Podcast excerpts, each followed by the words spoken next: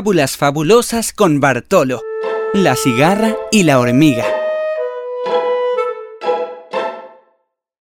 Cerca de un trigal vivían una cigarra y una hormiga. Durante el verano, la hormiga trabajaba sin descanso. Recogía granos de trigo que almacenaba dentro de su casa para el invierno.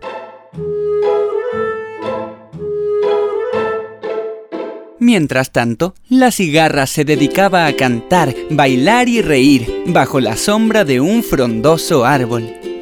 ¡Qué día tan maravilloso! La la la. No tengo nada que hacer, solo cantar y bailar. La la la. ¿Para qué trabajas tanto? le preguntaba la cigarra a su vecina. Mejoras como yo, descansa y diviértete.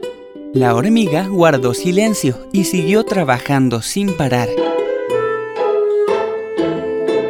Cuando llegó el invierno, la cigarra sintió hambre y frío.